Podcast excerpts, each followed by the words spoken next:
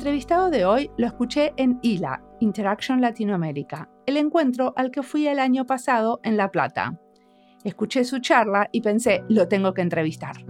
Parte de mi trabajo en estos encuentros de diseño es buscar las joyitas, la investigación en diseño que vale la pena compartir lo más ampliamente posible y en formato también de podcast. Y él nos trae diseño que incluye al tacto. En el episodio pasado hablamos de diseñar con aromas para dos pumas. En este hablamos de interacciones tácticas. Me gusta unir episodios que tocan temas parecidos porque en los dos estamos hablando de interacción, pero con diferentes sentidos. Y cada uno lo investiga y lo enseña a su manera. Andrés Rodríguez es un diseñador, investigador y profesor de la Universidad de La Plata y de la de 3 de febrero que le llamamos en la entrevista un TREF. Las dos son universidades públicas en Argentina. Hablamos del sentido del tacto, del placer de tocar y cómo en ciertas interacciones el tacto puede ser fundamental. Nos contó sobre exploraciones donde se toman decisiones a través del tacto que no son racionales, pero están más conectadas con lo afectivo. Mi nombre es Mariana Salgado, esto es Diseño y Diáspora.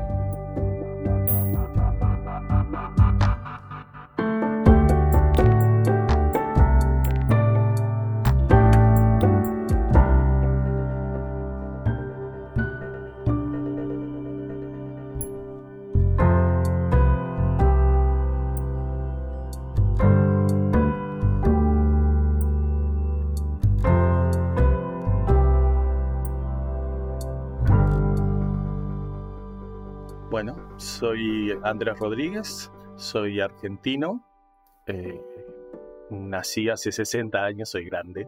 Vivo en Argentina, en La Plata, hace como 40 años. Vine acá para estudiar diseño industrial y después de eso trabajé algunos años como diseñador industrial y varios años después empecé una carrera más orientada a informática, hice una maestría en ingeniería de software y un doctorado en ciencias informáticas. Y trabajo hace unos 20 25 años en la Universidad de La Plata, dando clases y haciendo investigación en temas de interacción humano-computadora. Y hace unos 15 años más o menos en la Universidad de 3 de Febrero, dando clases y investigando un poco en eh, artes, en una maestría de arte electrónico. Buenísimo. Y decime, vos estudias esto de las interacciones ápticas, ¿no? ¿Querés contarme por qué? O sea, ¿por qué vale la pena entender más las interacciones ácticas. Sí, bueno, ahí, yo llegué ahí por dos eh, razones. Una razón es personal y otra razón tiene que ver con el, el campo de la interacción. La razón personal es que yo estoy buscando ya hace un tiempo conseguir una síntesis entre mis estudios iniciales de diseño industrial y el trabajo con informática. Y el diseño de productos, diseño industrial, tiene mucho de físico y mucho de tacto, las cosas se tocan, se mueven, se agarran, se usan para ponerse encima. Y por otro lado, en temas de interacción, ya hace un buen tiempo que hay una evolución en incorporar cada vez más dimensiones del cuerpo en la interacción con las cosas. Al principio eran solo pantallas y ahora, bueno, el cuerpo hay, hay que usarlo más que solo mirar. Pero esto tiene que ver también con que dicen las eh, malas lenguas que en el futuro eh, vamos a no tener más pantallas, ¿no? Y va a haber más interfaces de voz y a la vez va a haber más interfaces embebidas en los objetos cotidianos, ¿no? Como el IoT, el Internet de las Cosas.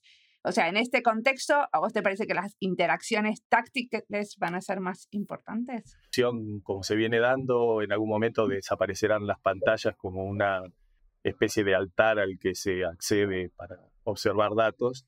Pero antes que eso, ya hoy, la necesidad de utilizar el tacto o los sentidos del tacto, porque en realidad el tacto es un complejo de sentidos, eh, ya es necesario, digamos, eh, y en parte hay, está un poco descuidado en, en, términos de diseño de interacción, casi gratuitamente, digamos, porque se podrían utilizar muchas capacidades eh, táctiles en las interacciones actuales y mejorar esas interacciones.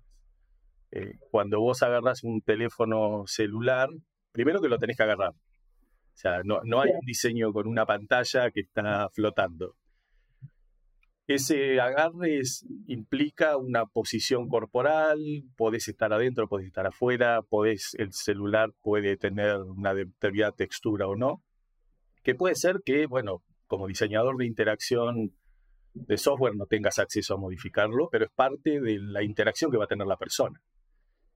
Y después tenés, bueno, dónde están las, los controles en esa aplicación y qué tipo de controles.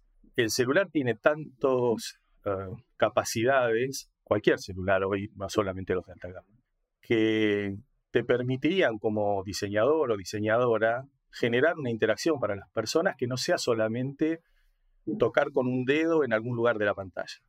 Vos podrías generar interacciones que obliguen, obliguen, digamos, que necesiten del el movimiento de la mano con los eh, sacudones eh, del, celular, que me obliguen a moverlo de un lado para el otro, que no sea lo mismo si estás usando el celular en formato eh, vertical o horizontal.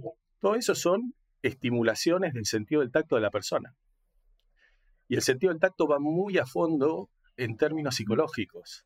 Eh, está muy ligado a la experiencia, al sentido que le das a la experiencia. Entonces, desaprovechar esa capacidad hoy pensar, sin pensar en una posibilidad de diseño de interacciones completamente embebido en el cuerpo, de, este, chips y cosas metidas en el cuerpo. Eh, los objetos de hoy se enriquecerían muchísimo de más diseño táctil.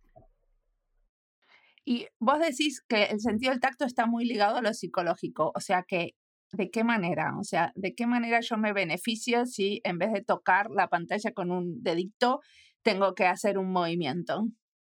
Hay una dimensión, primero, el sentido del tacto es el primero que desarrollamos como personas. O sea, el primer sentido que se desarrolla en el feto es el tacto. Y desde la primera infancia es un sentido esencial para el desarrollo cognitivo y físico y social de una persona. De hecho, hay un montón de experiencias reportando los casos de gente que no ha tenido ese tipo de, estímulo de chicos y tiene retrasos o problemas de maduración, problemas de crecimiento. Entre otras cosas porque los estímulos táctiles que se reciben a través de la piel o a través de sensores en el sistema musculoesquelético tienen una vía directa a los procesos más internos del cerebro y a los centros de las emociones. Entonces, estimular el tacto te lleva a lugares en tu mente que por ahí no te lleva simplemente un razonamiento o entender el contenido de una pantalla. Si vos, por ejemplo, qué sé yo, eh, compras, experiencias de compras en, tiendas, mucha gente necesita tocar las cosas para comprar en una tienda real, digamos, ropa, por ejemplo la necesidad de tocar la ropa tiene que ver, por un lado, con sacar información para poder decidir si vas a comprar, si te gusta la tela, si es dura, blanda, pesada, etc. Pero también tiene que ver con una dimensión que es simplemente el placer de tocar. Toco porque me gusta tocar, por ahí no, saco información, no, no decido con eso. Bueno, pero los dos tipos de tacto son necesarios. En algunas personas más uno que otro, pero en todas las personas son necesarios los dos. ¿Cómo haces para llevar eso a una aplicación de comercio electrónico donde, por ejemplo, se venda ropa? Bueno, vos podés estimular el tacto no solamente, primero, si en lugar de hacer todo con formularios donde metes texto, de tener simplemente un botón que dice comprar en lugar de tocar tener que tocar la imagen del objeto que estás queriendo comprar, lo que estás es obligando a la gente a razonar sobre qué es lo que va a comprar o no va a comprar. Si toca la imagen, se disparan una serie de sesgos y mecanismos de asociar eso que estoy tocando conmigo. Si además estimulo el tacto con necesidad de interactuar moviendo el celular y entonces estimulo mi muñeca, y todo mi sistema musculoesquelético en la mano, eso puede disparar recuerdos, asociaciones que por ahí son conscientes o no, con buenas experiencias táctiles, porque en general el tacto tiene obviamente un costado desagradable, uno puede tocar algo que es desagradable, puede ser tocado para una situación de acoso, lo que sea, pero en general son experiencias agradables, son experiencias de crecimiento. Entonces, si yo uso esos mecanismos en la interacción, bueno, yo puedo conseguir ese tipo de efectos en las personas, experiencias más integradoras. Siempre hablamos de que parte de lo que se pierde en el diseño de experiencias interactivas, software y hardware, es aplanar la experiencia solamente a lo visual y a lo auditivo. Bueno, con el tacto le agregas una dimensión de profundidad que puede enriquecer esa experiencia. Obviamente hay que eh, es como cualquiera de las otras dimensiones, hay que estudiarlo, saber qué estás haciendo, no simplemente hacer que las cosas haya que moverlas y toquetearlas por todos lados. Pero de alguna manera vos tenés que como diseñar cuál es esa interacción táctil. exactamente. Y, que hay tan poco hecho en eso que es como crear un lenguaje, ¿no? Está como todo por hacer. Sí, sí, está, está por hacer por dos razones. Una razón es que, eh, por lo que hablábamos recién la evolución del diseño de interacción tan basado en pantalla, llevó mucho tiempo entender cómo hacer bien las pantallas y entonces, bueno, las otras dimensiones quedaron de costado porque con esas alcanzaba para hacer crecer todo este mundo. Y la otra es que, aunque pueda parecer paradójico, no hay un conocimiento totalmente acabado de qué significa el tacto para las personas todavía. Tacto como sentido empezó a ser estudiado más o menos profundamente en el siglo XIX durante el siglo XX hubo mucho énfasis en las tecnologías para estimular o para conocer un poco más, pero la dimensión afectiva del tacto en términos de neurociencia, digamos, eh, no tiene mucho tiempo. En el tacto humano hay una, especie de subsistema que es, podríamos llamarlo el subsistema afectivo. Digamos, hay algunas vías nerviosas que están aparentemente dedicadas solamente a detectar eh, tacto afectivo y procesar eso. el descubrimiento de esa función no tiene más de 25 años. Entonces, bueno, obviamente, digamos, mucho del diseño de interacción se transformaría en algún momento en ensayo y error. entonces eso. Otra de las razones es, por ejemplo, la, la industria de los teléfonos móviles, de los celulares, el hardware que hace falta para poder estimular de buena calidad está presente hace unos 10, 15 años. Entonces, bueno, son restricciones que llevan a que no sea masivo el uso. Pero bueno, ya lo tenemos a mano, entonces hay que aprender a usarlo. Totalmente. Uno de los experimentos que hicieron es usar la respiración para interactuar con el mundo virtual, ¿no? Entonces, ¿me contás sobre eso? Porque yo me imagino como soplar o hacer respiraciones como cortitas para algo, pero ¿qué hicieron? Ah, sí, hay mucho de, ese, material. Ese es un trabajo de una, una chica, una tesista de, la maestría en arte electrónico de Utrecht. Lo que hicimos ahí fue, ella trabaja con realidad virtual, con creación de mundos virtuales, tanto en videos 360 como en mundos físicos este, virtuales 3D. Y lo que, quería, lo que quería trabajar era en dispositivos de sensado y de actuado artesanales, digamos, construidos por ella misma, y utilizar alguna forma corporizada digamos, que el cuerpo le permitiera, el cuerpo sin necesidad de procesarlo a través de la conciencia y, tocar cosas con los dedos o, tener que apretar botones, que el cuerpo le permitiera controlar el, el mundo virtual. Y entonces lo que hicimos ahí fue unos sensores que permiten detectar el ritmo de la respiración. Son unas bandas que pone en el pecho y en el abdomen y eso sensa, al estirarse y, contraerse, te va sensando el ritmo de la respiración.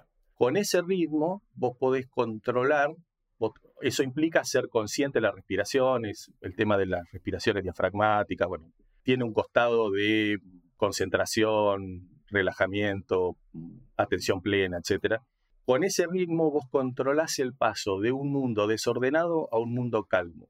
Entonces, cuando vos arrancás en la instalación, lo que te aparece en el mundo virtual es un mundo de ciudad, lleno de ruido, lleno de movimiento, gente que va, gente que viene. El juego no te dice nada y vos te vas dando cuenta que en la medida que te vas relajando, empezás a irte hacia el campo. Entonces, si vos conseguís controlar tu respiración de manera continua y estar bien calmo, están caminando en el campo. Es algo como para meditar. Exacto, sí, sí. La, búsqueda de eso, el objetivo del trabajo era eh, buscar el nexo, digamos, la respiración es el nexo de alguna manera entre la conciencia y el cuerpo. Hacer un juego que permitiera poner en evidencia eso, digamos, que te permitiera trabajar con, esa, con ese control y además, bueno, al mismo tiempo explorar las nociones de otros controles del mundo virtual, digamos, que no sean los controles que estamos acostumbrados de aprieto un botón, meto un texto, me muevo de un lado al otro. Sí, em, explorar con la interfaz al final. Exactamente. Y entonces, em, bueno, otra, otro tipo de experimentaciones que ustedes entiendo que hagan es eso de ver con la piel o eh, recibir información a través de la piel y no necesariamente a través de los ojos, o escuchar con las manos, dicen ustedes. ¿Qué sería? Bueno, ese es un, trabajo que está basado en un concepto que se llama sustitución sensorial. Uno de los objetivos que, nos planteábamos, y este es un proyecto que integra las dos, mis dos trabajos, digamos, la parte de, arte electrónico y de, informática. Lo que buscábamos, yo estoy en, la maestría de arte electrónico de una materia que se llama programación de entornos interactivos. Y en esa materia lo que intentamos es que los entornos tengan un componente de, interacción que lleve al desarrollo de, este tipo de interfaces que hablaba recién con, el tema de la respiración, de em, interfaces no tradicionales e interfaces donde el cuerpo fuera el, el cuerpo entero, digamos, fuera un componente central. Entonces, el curso está organizado en tres, con tres líneas importantes o tres líneas rectoras. Una es una noción de mundo circundante, es una noción muy vieja de, de, la biología, la idea de que cada, una, cada entidad viviente se relaciona, digamos, tiene como mundo aquella parte de la realidad, si querés, que puede detectar o sobre la que puede actuar. Con lo cual, en principio hay un mundo circundante para cada entidad y no necesariamente todos vivimos la misma realidad. Dentro de esa idea, lo que planteamos es que utilicen el concepto de sustitución sensorial, que es básicamente aprovechar la plasticidad del cerebro para poder darle a una persona información que normalmente viene por una modalidad sensorial, pasársela por otra. Es una línea de investigación que se vienen haciendo hace mucho tiempo. El trabajo más clásico en esto es un trabajo que hizo un investigador que se llamaba Bachi Rita, que generó un dispositivo para ver con la espalda, digamos, que era básicamente en una silla, en un sillón, un sillón de dentista, puso en la espalda una matriz de motores, de actuadores, de actuadores lineales. Sentó a personas ciegas en esa, en esa silla y les mm, conectó la matriz esa de sensores, de actuadores, perdón, a lo que una cámara estaba enfocando. Entonces, lo que hizo fue copiar la matriz de píxeles, digamos, a la matriz de los actuadores y cada actuador se extendía, digamos, en la línea, estimulaba el cuerpo proporcionalmente al negro, al gris oscuro de la imagen, del píxel correspondiente. Es como tener una, una pantalla en 3D en, la espalda. ¿Y la persona llegaba a visualizar? Y llegaron a visualizar, sí, eso se transformó en una en un emprendimiento, en un producto que llamó Brainport después, donde cambió el tipo de estímulo. En lugar de ser una... No, nadie iba a andar con una silla en la espalda. cambió a un, una paleta de electrodos que se ponía en la lengua y la gente, tenía una cámara en la frente. Y es un dispositivo comercial que los ciegos usan para ver, en este caso ver con la lengua. Eso es posible porque el cerebro es plástico, entonces la persona aprende a procesar la información que está recibiendo, en este caso con la lengua o con la espalda, como imagen y construye en su mente a partir de esa información la imagen. Pero eso es porque los discapacitados visuales tienen algunas habilidades más desarrolladas o tienen más confianza en otros estímulos. Porque, ¿Por qué lo hizo con, con unas personas ciegas eh, en vez de hacerlo con...? Ahí había una razón personal. Esa era una herramienta que él buscaba para ayudar a su padre que tenía ese problema.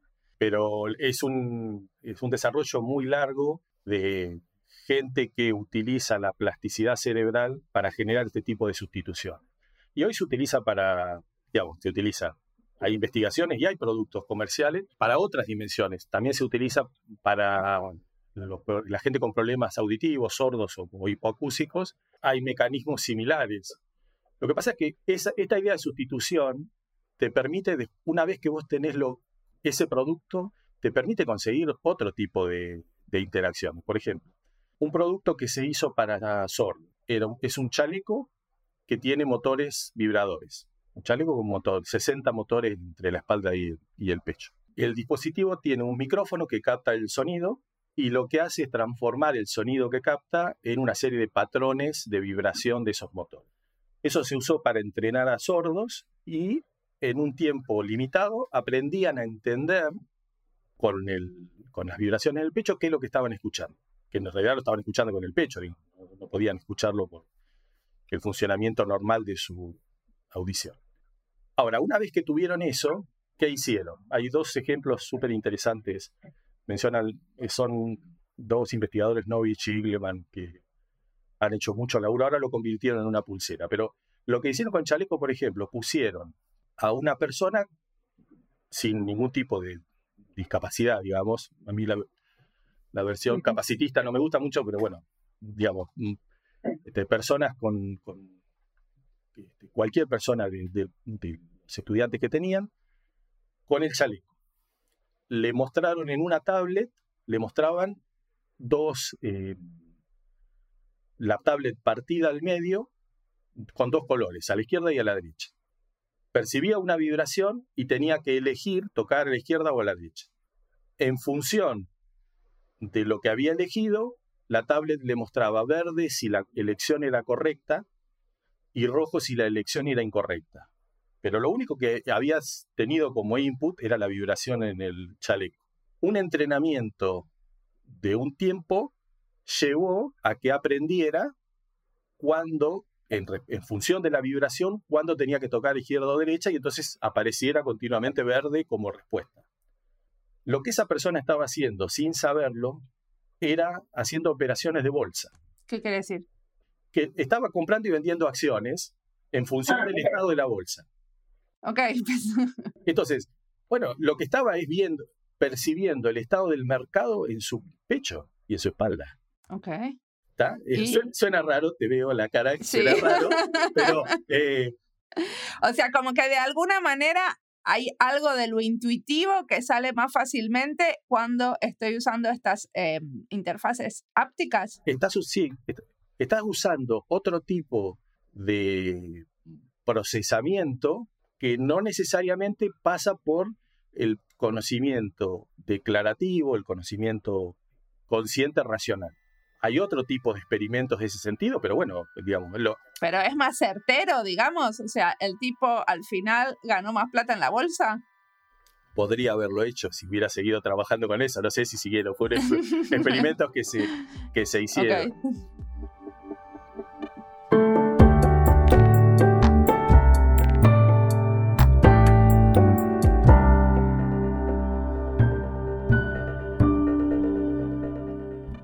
Entrevista es parte de las listas Arte y Diseño Social, Diseño UX, Argentina y Diseño y Educación en Diseño. Las listas las puedes encontrar en nuestra página web, en YouTube y en Spotify.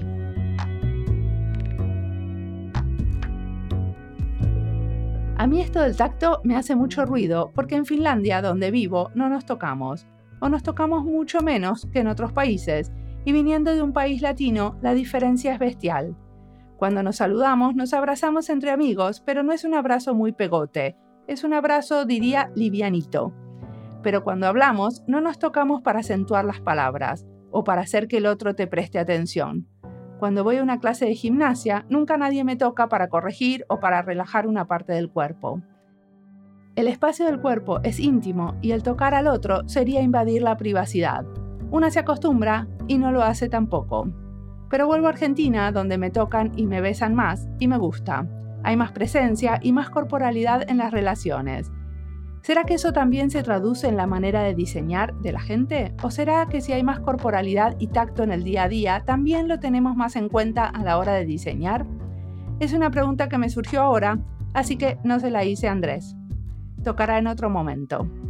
Ahora sigamos escuchando a Andrés, que tiene mucho más para contarnos.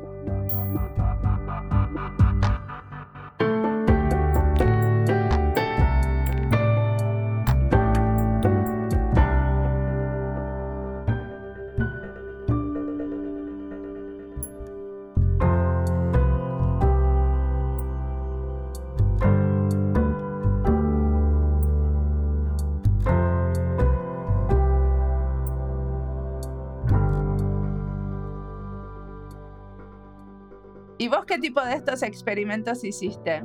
Y nosotros estuvimos haciendo, por ejemplo, para eh, detectar zonas de eh, redes inalámbricas.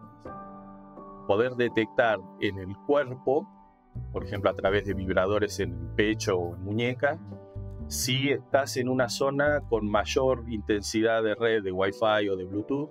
En algunos casos los chicos lo hacían para esquivarlas y entonces la sensación de estar cerca era desagradable, era una vibración fuerte. En otros casos era buscar, como las aplicaciones que hay para buscar en el celular donde tenés mejor red, hacer radares para hacer una especie de radares o, visores para, ciegos con vibradores en la muñeca o en una vincha. En general, son la sustitución sensorial en realidad termina llevándote a un aumento sensorial, porque estás generando un sentido que antes no tenía, no es que estás cambiando un sentido por otro. No estás, cuando nosotros proponemos como consignas eh, ver con la piel, escuchar con las manos, son metáforas para meternos en el, en el mundo, pero no podrías decir que es efectivamente escuchar con la mano. Lo que estás es generando un nuevo sentido que utiliza las manos. Pero muchas veces ustedes utilizan como lo áptico, no como reemplazo, sino como eh, complemento o como una manera de reafirmar algo. O sea, eso de apretar un botón y que de golpe aparezca una vibración para afirmarte que sí está hecho.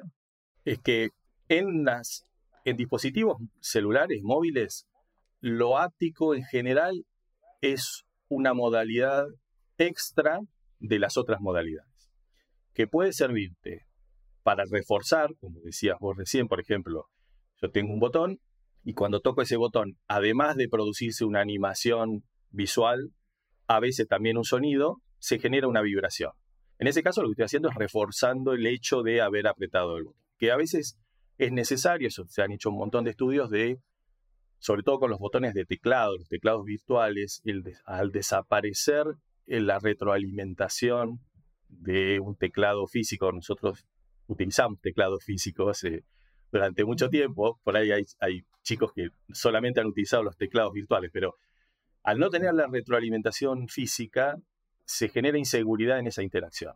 No estás completamente seguro de que la tecla que querías apretar la apretaste, entonces podés ir más lento. Entonces, el refuerzo es una manera, pero no es la única.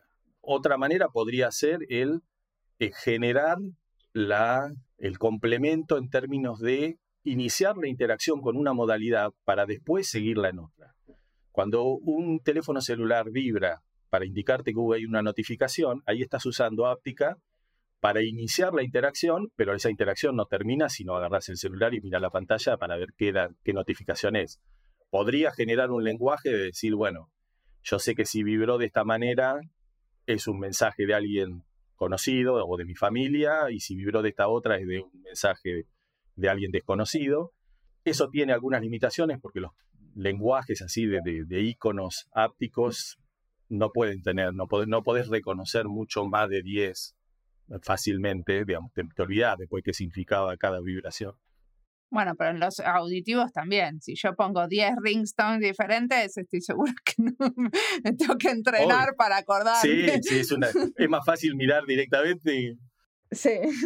Y la otra es que te dé no un refuerzo, sino que te aumente la información. Entonces, por ejemplo, te estás acercando a algún lugar y esto que yo te decía de la sustitución sensorial para alguien que no ve podría ser también simplemente un aumento de información para alguien que se está guiando por la calle con el celular que produzca las vibraciones como los sensores y los actuadores de los autos que te ponen un sonido, te indican que estás por tocar algo. O sea, puede usarse de la misma forma que las otras modalidades. Digamos, lo que nosotros planteamos es no descuidemos el tacto como una modalidad que es importante. no le estamos dando bolilla. Yo entiendo que eh, en, el, en el diseño de aplicaciones para móviles, por ejemplo, que es el más usual hoy, la parte visual está casi establecida, hay patrones por todos lados, las plataformas tienen sus propios lenguajes este, formales. Eh, no podés hacer toda la investigación de usuario que quieras. Si llegás con esa investigación a descubrir que necesitas una pantalla circular, estás en el horno porque la pantalla va a ser rectangular. Pero eso no significa que no le des bolilla a otras dimensiones que son necesarias y que forman parte de esa interacción. Yo te decía recién, para interactuar con un teléfono móvil, lo tenés que agarrar. Eso ya es parte de la interacción. No, no siempre puede estar arriba de la mesa, lo estás mirando, pero la interacción es parte de tomarlo. Bueno, eh, parte de tenerlo en el cuerpo, cuando las vibraciones, en general para las notificaciones, se incorporaron con la idea de que el celular iba a estar cerca del cuerpo en algún lugar, en el bolsillo, donde sea.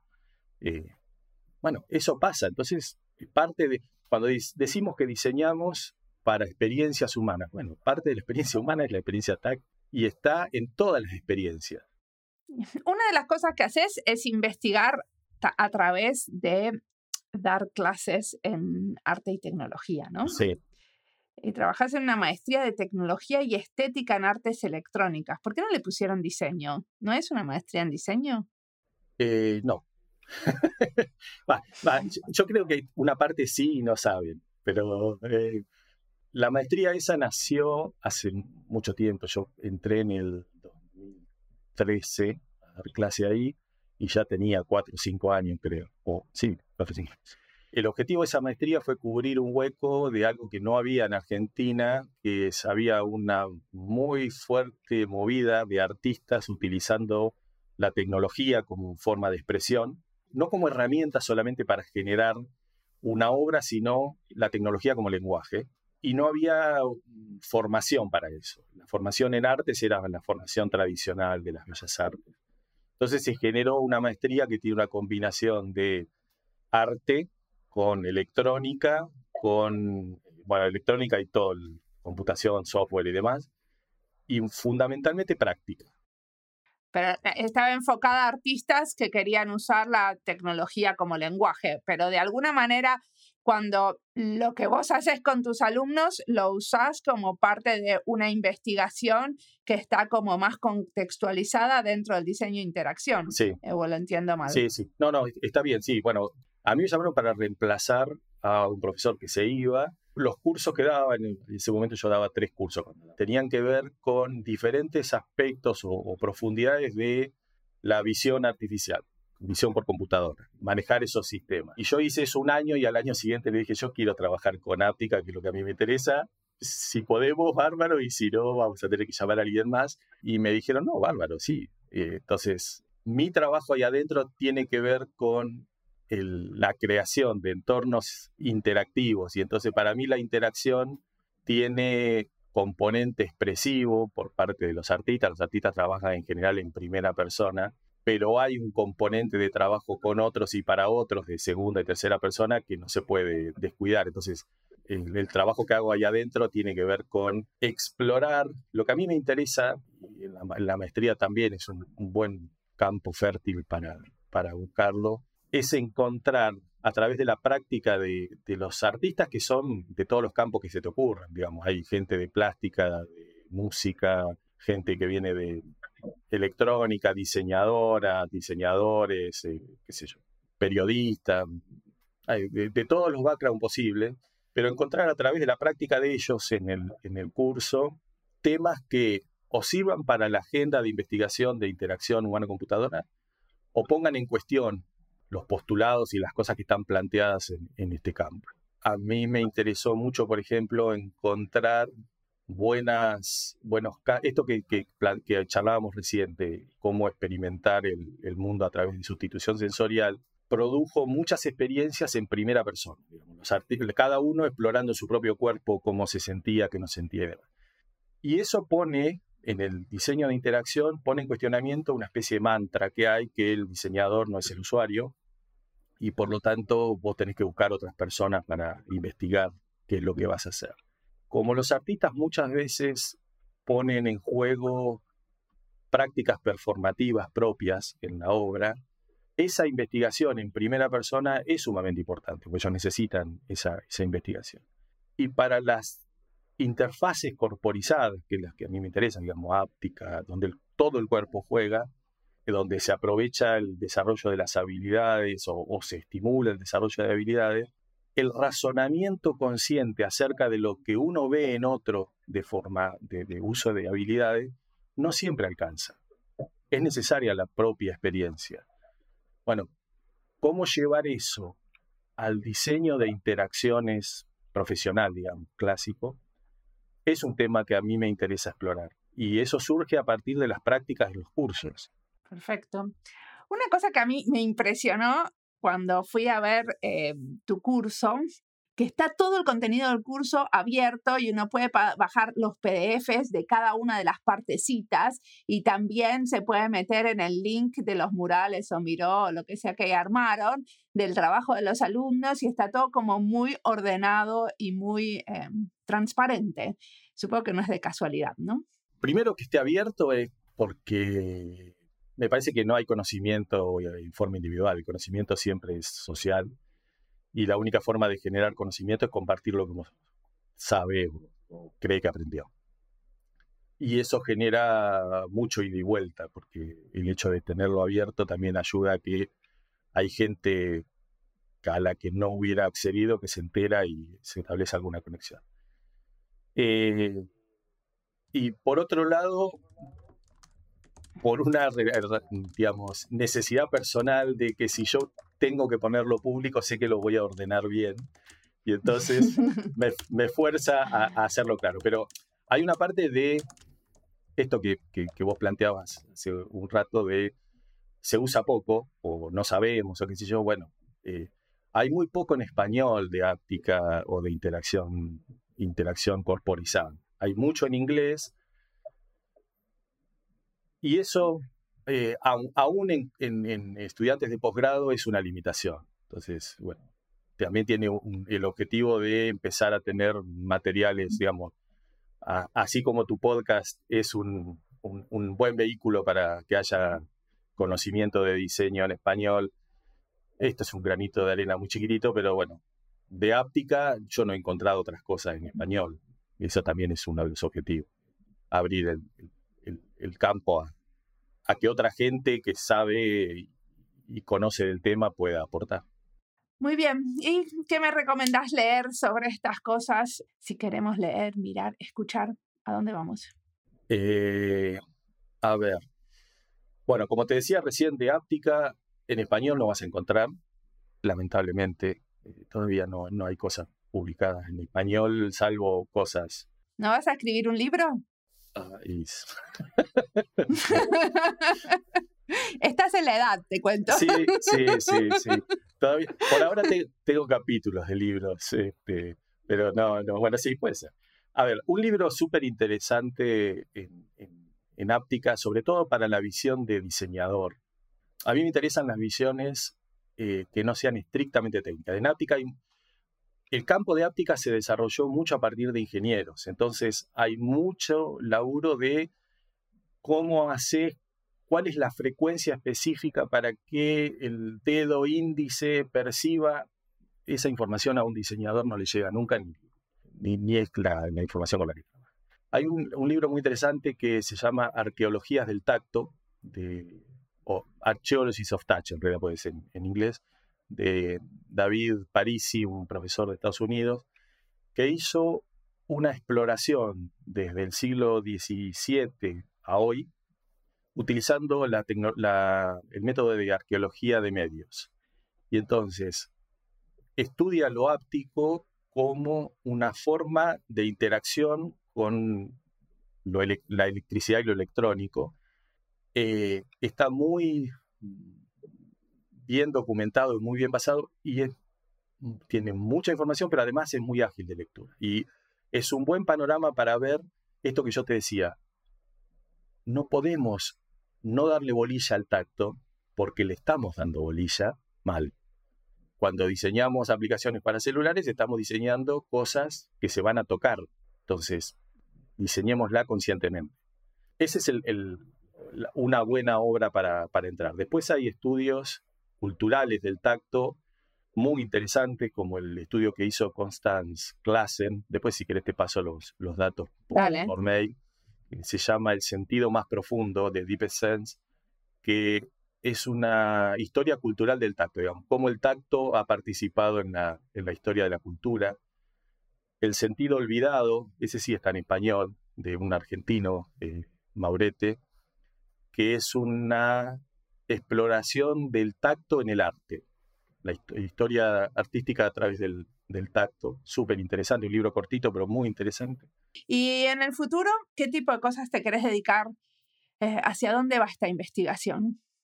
Por un lado, en términos técnicos, podría ir a, esto que mencionaste al principio de los, eh, las interfaces eh, ubicuas en serio, digamos, metidas en todos lados, metidas en el cuerpo, integradas. Es un tema interesante, pero bueno, yo trabajo desde el sur y eso no siempre es fácil. Eh, me interesa también tratar de entender, y es un poco lo que estoy ahora, cómo se mete en este campo las inteligencias artificiales generativas. Eh, que así como un dispositivo puede aprender a hablarte, un dispositivo podría aprender a tocarte eh, o podría aprender a recibir tacto, digamos, bueno, una de las cosas que no dijimos en la charla, pero que me parece que quedó en algún momento obvia, el tacto es el único sentido y de vuelta, vos no podés tocar sin ser tocado. Pensar en tecnologías que tengan esta capacidad que hasta ahora reconocemos solamente en los humanos, que es la inteligencia, darle corporización a eso y establecer las relaciones con nuestros cuerpos, tiene un montón de, costados, costados técnicos, costados éticos, costados filosóficos, y probablemente por ese lado me vaya a ir metiendo. Bueno, muchísimas gracias por la entrevista. No, gracias a vos.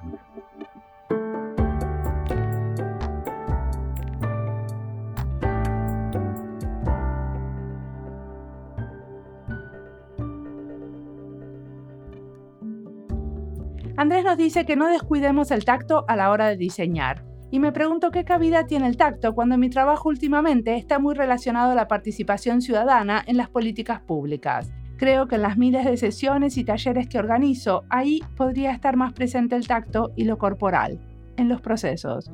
Que a veces hay demasiado del escribir y charlar. Los problemas con los que trabajamos son muy complejos y ya entenderlos racionalmente lleva mucho tiempo. Quizás en los procesos de tormentas de idea, ahí podría haber más lugar para incluir lo táctil.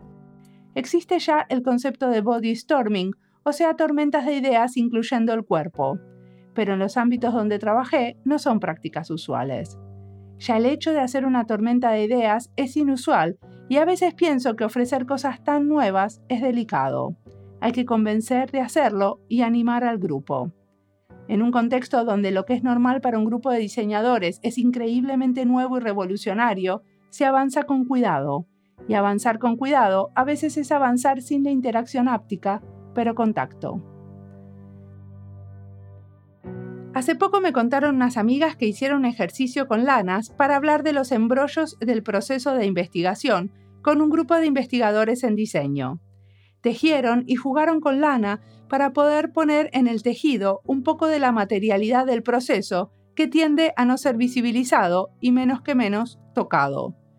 Creo que estos experimentos están en esa línea de no descuidar lo táctil para diseñar y podrían tener cabida en talleres o encuentros para resolver problemas complejos, incluso en procesos de diseñar políticas públicas.